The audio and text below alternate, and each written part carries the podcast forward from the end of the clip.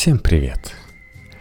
Книгу «Поколение Зи» на работе исследователь поколения Дэвид Стилман написал вместе с сыном. Это книга о том, как сегодняшняя молодежь и их родители влияют друг на друга.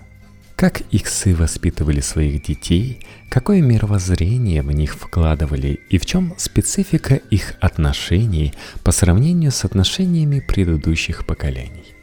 Согласно результатам исследования, проведенного Николодион, две трети родителей из поколения X утверждают, что у них более близкие отношения с детьми, чем у их родителей с ними. 83% представителей поколения X считают своих детей лучшими друзьями. Итак, роль технологии огромна. Для бумеров и миллениалов они стали сближающим фактором – Миллениалам приходилось помогать родителям во всем, от загрузки рингтонов на телефон до обучения набору текста. Освоение этих премудростей бумерами давалось нелегко и вызывало массу проблем. Зато поколение X чувствует себя в мире технологий столь же уверенно, как и их дети, поколение Z. В результате между ними больше общего – чем когда-либо наблюдалось в истории отношений родителей и детей. У них совпадают вкусы в музыке, стили одежды и, наконец, увлечениях. Однако только тот факт, что поколение X гораздо легче осваивает технологии, не означает, что они знают все. Как и все дети, поколение Z очень быстро находит способы скрыть что-то от родителей – Поколение X продолжает упорно работать над тем, чтобы не отставать от своих детей и быть вовлеченными во все, что их интересует. Возможно, даже сильнее, чем через моду, музыку или общее увлечение, поколение Z влияет на своих родителей через их бумажник – Согласно тому же исследованию Николодион, мнение детей как никогда ранее играет весомую роль при принятии семьей решения о покупках. Например, 71% родителей интересуются и учитывают его при совершении покупок, а 95% спрашивают, даже приобретая продукты лично для себя. Мы далеко не всегда обсуждаем, какие выбрать чипсы или помаду – в исследовании, проводившемся JWT Intelligence, 65% матерей сказали, что их дети из поколения Z влияют на выбор туров для отпуска, 32% учитывают мнение детей при покупке мебели для дома, 29% при выборе автомобиля. Все это крупные покупки – Точно так же, как в свое время было с миллениалами, поколение Z в начале трудовой карьеры предполагало, что на рабочем месте с ними будут консультироваться при принятии решений по ключевым вопросам.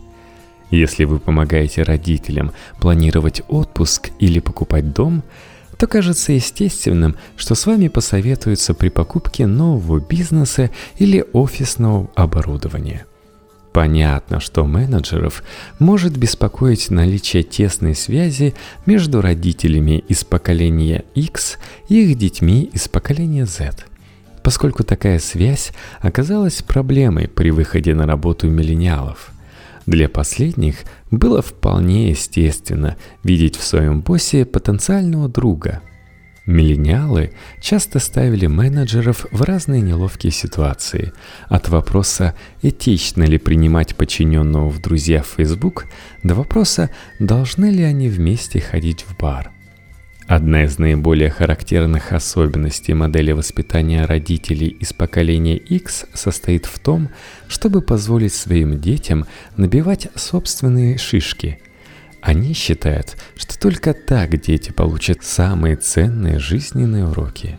Если что-то на работе не заладилось, сотрудники из поколения Z сами будут это исправлять. Они могут проконсультироваться с родителями, но и не подумают втягивать их в свои дела и заставлять делать грязную работу. Кроме того, Поколение X слишком много потешалось над привычкой бумеров звонить боссу и заступаться за своего сына или дочь, что им вряд ли пришла бы в голову подобная идея. Воспитывая своих детей, поколение X приучило их к прямому и открытому общению. Поколение X никогда не юлило, когда требовалось сообщить детям, что они думают по тому или иному поводу. Причем это касалось как мнения о школьной работе, так и планов детей на будущее. Если поколение X считало, что и то, и другое не заслуживает позитивной оценки, то так прямо и говорило – не особо подбирая слова. Там, где бумеры внушали детям, что выше неба, одно только небо, поколение X говорило, что небеса иногда падают. Помните, поколению X предрекали, что оно может стать первым американским поколением, живущим хуже своих предшественников. Кроме того, оно росло в эпоху экономического кризиса и рецессии 1980-х годов – Поколение Z в детстве и юности не столько слушало истории своих родителей о прошлом, сколько наблюдало нечто подобное, происходившее здесь и сейчас. Годы нашего взросления пришлись на самую тяжелую рецессию за последние несколько десятилетий. Мы видели крах компаний и целых отраслей экономики. Поэтому нам не надо было долго доказывать, что окружающий мир жесток – Поколение X считало первостепенной родительской обязанностью подготовку своих детей к жизни в реальном мире. Она начиналась с самого главного постулата. В жизни есть победители и проигравшие. Поколение X не разделяло родительской философии бумеров. Если всем вместе упорно трудиться, то тогда все мы можем победить. Поколение X хотело быть уверено, что их дети из поколения Z умеют выигрывать, равно как и проигрывать. Как и все родители, поколение X полагало, что нужно выкладываться по максимуму, но не верило, что награду можно получить лишь за попытку что-то сделать.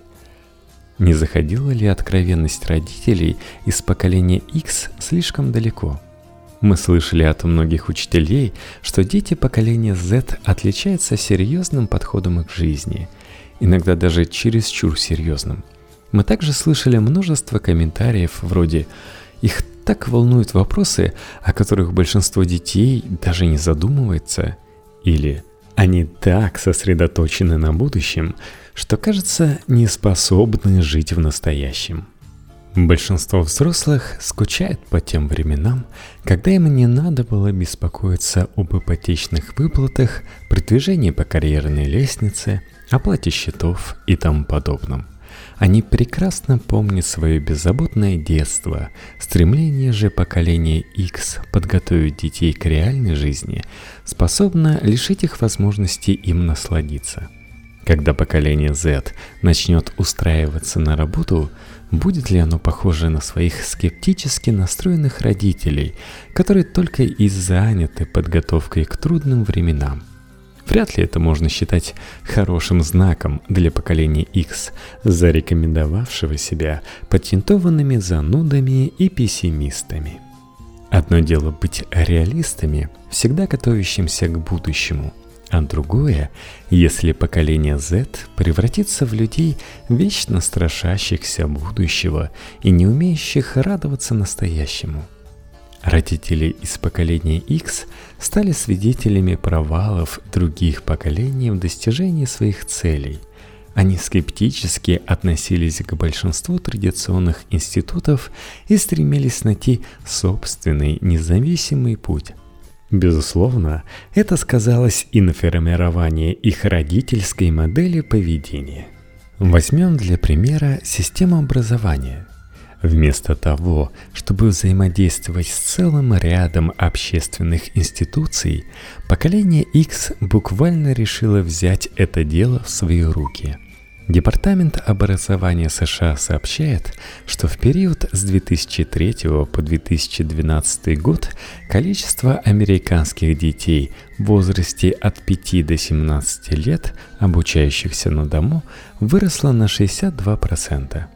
С 1999 по 2013 год удельный вес чартерных школ в их общей численности увеличился с 1,7 до 6,2%. Поколение X стало свидетелем революционного прорыва таких бумеров-первопроходцев, как Билл Гейтс и Стив Джобс, работавшие в одиночку в своем гараже, чтобы основать собственное дело. Как гласил популярный в 1990-х слоган Apple «Думай иначе», они позволяли себе это делать. Поколение X чувствовало, что такую свободу мысли не стоит отвергать, а скорее следует всячески поощрять, поскольку это действительно может принести хорошие результаты. Поэтому вместо того, чтобы советовать своим детям стать в общий строй, поколение X рекомендовало им создать собственную шеренгу – нам говорили, что мы не должны следовать традиционным представлениям об образовании и карьере.